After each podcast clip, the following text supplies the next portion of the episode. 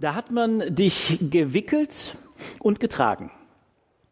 Nachts an deinem Bett gesessen, als du Angst hattest oder es dir nicht gut ging. Dich versorgt mit Essen, Trinken und Kleidung. Deine Wäsche gewaschen, aufgeräumt, für dich geputzt und es dir schön gemacht. Du wurdest von liebender Anerkennung getragen, obwohl deine Macken genau bekannt waren. Deine Selbstachtung und Liebe wurde dadurch gestärkt und du konntest darin wachsen. Und du? Und so gilt es auch für mich. Ich habe es gar nicht immer so richtig wahrgenommen, weil es einem doch so unsagbar selbstverständlich vorkam. Hältst du es für selbstverständlich, dass Liebe für dich da ist? Dass Gemeinschaft erlebt werden will mit dir? Dass man sich anlehnen kann? Man in den Urlaub fährt, zwar gerade nicht, aber unter anderen Umständen? Pläne, gute Pläne bereithält? Interesse an deinem Leben hat? Es ist nichts, aber auch wirklich gar nichts selbstverständlich.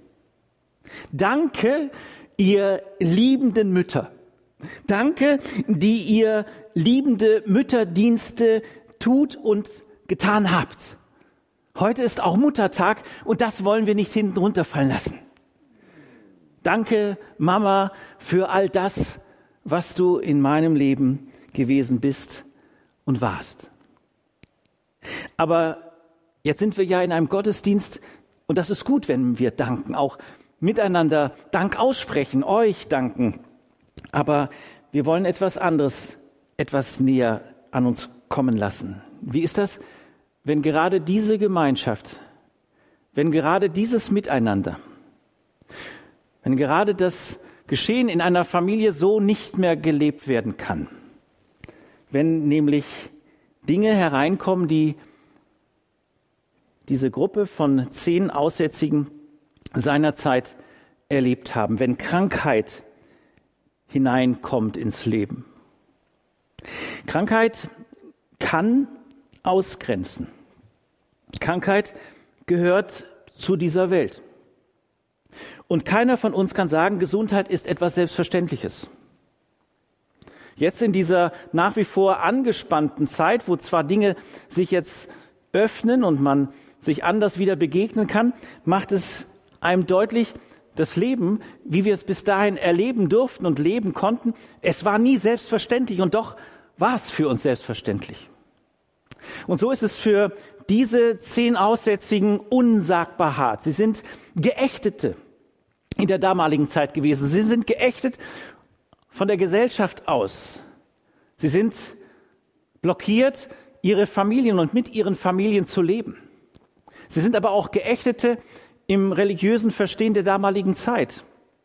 Sie waren im wahrsten Sinne des Wortes Ausgegrenzte. Sie waren in einer Parallelwelt unterwegs. Sie waren verdammt, in einer Parallelwelt unterwegs zu sein. Und sie erleben in diesem Unterwegssein, dass es hart bleibt. Wenn man auf Abstand bleiben muss, so wie es damals die Vorschriften waren, einen ganz bestimmten Abstand zu halten. Bei uns sind es 1,5 Meter. Ich weiß nicht, wie viel Abstand es damals war, aber es musste so sein, dass man tatsächlich, wenn man jemand ansprechen wollte, wenn man sich Hilfe erhofft hatte, dann musste man rufen, dann musste man förmlich schreien, um Hilfe schreien. Krankheit schweißt aber auch zusammen. Der Text, der vorgelesen wurde aus dem Lukas-Evangelium, ähm, Kapitel 17, die Verse 11 bis 19, er macht deutlich, dass die zehn zusammen sind, obwohl sie ja unter anderen Umständen vielleicht gar keine Gemeinschaft suchen würden. Sie sind zusammen, weil Krankheit auch zusammenschweißen kann, einen auf einem Weg führt, um wenigstens dann in dieser Gruppe zu erleben, da ist ein anderer neben mir, der auch dieses Leid hat. Und dieser Aussatz, er war sichtbar. Und wenn Aussatz sichtbar ist und wenn es sogar zu riechen ist, dann ist es doppelt schwer. Man ist doppelt ausgegrenzt. Nun aber in einem sind sie sich eins. Sie haben gehört, dass Jesus unterwegs ist in dieser Gegend und sie haben vernommen, dass er wohl heilen kann, dass er heil macht, dass er gesund machen kann. Und sie nehmen sich allen Mut zusammen und sie begegnen ihnen kurz vor einem Dorf in sicherem Abstand und sie rufen.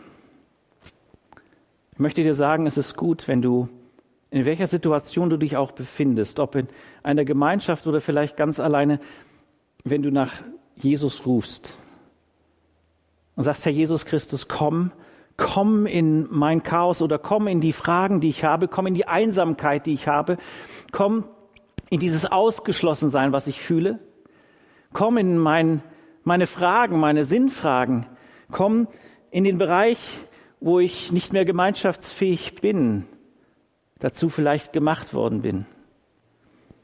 Sie rufen und ich sage dir heute Morgen, Jesus hört dein Rufen. Jesus ist überhaupt deswegen in die Welt gekommen, weil er unser Rufen nicht nur hören wollte, sondern er wollte auch uns entgegengehen.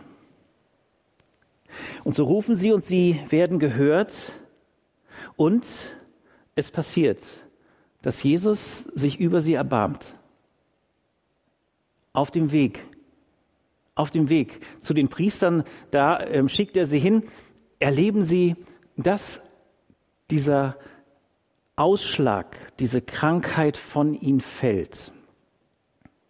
Wie ein fetter großer Stein, den man um den Hals gebunden hatte. Was muss das?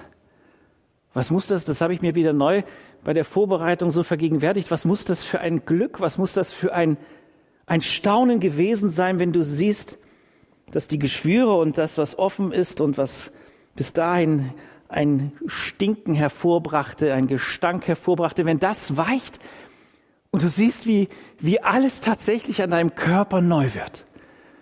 Was geht in einem vor, wenn man so etwas erlebt? Ich glaube, es war bei allen zehn großer Jubel. Und ich möchte nicht wissen, wie die Priester geschaut haben, als sie tatsächlich das Attest ausstellen mussten. Ja, diese zehn Männer sind wirklich gesund. Was ist denn da passiert? Spontanheilung? Es wird nicht gesagt, was neun von den zehn tun. Es wird nicht gesagt, was die Priester tun.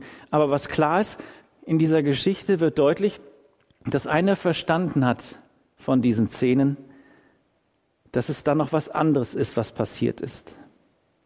Und das eröffnet in ihm, dass Dankbarkeit Einzug hält. Dankbarkeit. Dankbarkeit ist etwas, was etwas Neues ins Leben bringt. Es gibt dieses Lied, wo der Vers vorkommt, im Danken kommt Neues ins Leben hinein. Ein Wünschen, das nie du gekannt. Dieser Mann merkt, dass im Danken Bewältigung stattfindet. Dass im Danken etwas passiert, was ganz deutlich sagt, ich vergesse nicht, was geschehen ist. Aber das Belastende, was gewesen ist, das geht in die Ferne und in die Vergangenheit und die Dankbarkeit, sie darf wachsen. Und bei diesem Samaritaner wächst ein stilles Vertrauen auf dem Weg zurück zu Jesus. Also nicht zurück in das alte, davorige Leben vor der Krankheit. Wie ist das bei dir? Wie ist das bei mir, habe ich mich gefragt. Wenn ich in einer Krise bin und vielleicht ist es keine Krankheit, sondern eine andere Krise, was lernen wir aus der Krise oder besser gesagt, für was entscheiden wir uns in der Krise? Sagen wir, wenn die Krise vorbei ist, es ist alles wieder gut, es wird alles wieder so sein, wie es gewesen ist. Ha, Schwamm drüber, ich hab's durchgehalten, ich bin stark geblieben und dann ist wieder das alte Leben da? Oder ist es vielleicht das andere, dass du so verängstigt unterwegs bist, dass du hinter jedem Busch und in jeder Reaktion deines Körpers eigentlich nur noch ängstlich unterwegs bist und die Sorge hast, dass der nächste Schub kommt und da darüber auch gefangen bist? Ich lade dich ein, einen dritten Weg in den Blick zu nehmen, den Jesus hier bei den Samariter erlebt, darüber erstaunt ist aber sich unsagbar freut. Denn da kommt einer nicht nur dankbar zu ihm zurück, sondern er kommt im Glauben zu ihm zurück. Dieser Samaritaner merkt, dass die Dankbarkeit etwas Großes ist, etwas Starkes ist, was uns Menschen froh macht. Und ich glaube, dass, dass dankbare Menschen sogar von innen heraus schöner sind als andere Menschen, die Dank nicht kennen. Dankbarkeit ist ein Schlüssel zu einem tieferen Leben. Es ist ein Schlüssel, der uns ermöglicht, dass das Oberflächliche tatsächlich zur Seite geschoben wird und ich dem der Tiefe Raum gebe. In der Dankbarkeit gegen Menschen kann man Dankbarkeit lernen, selbstverständlich, aber in dem Weg zu Jesus hin, auch vielleicht wieder neu, wo du ihn aus dem Blick verloren hast. Da erlebt es, erlebst du, erlebe ich, darf ich erleben, etwas ganz Neues.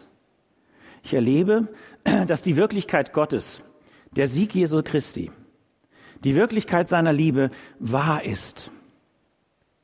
Und dass es wahr ist, dass tatsächlich Jesus Christus in die Welt kam, auf dass wir Befreiung erleben. Denn also hat Gott die Welt geliebt, dass es seinen eingeborenen Sohn gab, auf dass alle, die an ihn glauben, nicht verloren werden, sondern ewiges Leben haben. Das ist die bleibende Absicht, dass wir ewiges Leben erleben mit Jesus Christus, dem gekreuzigten und auferstandenen. Dazu braucht es deine Umkehr und meine Umkehr. Dazu braucht es, dass wir da, wo wir undankbar geworden sind oder da, wo wir der Dankbarkeit keinen Raum mehr geben, Gott gegenüber, dass wir ihn einladen. Und dass wir dann bemerken, wie wir einen neuen Blick bekommen über die Schöpfung. Einen neuen Blick geschenkt bekommen zum anderen Menschen hin. Dass wir ein neues Erkennen bekommen zum Wort Gottes, dass wir merken, es ist wirklich lebendig und kraftvoll und erfreut mein Herz und ermutigt.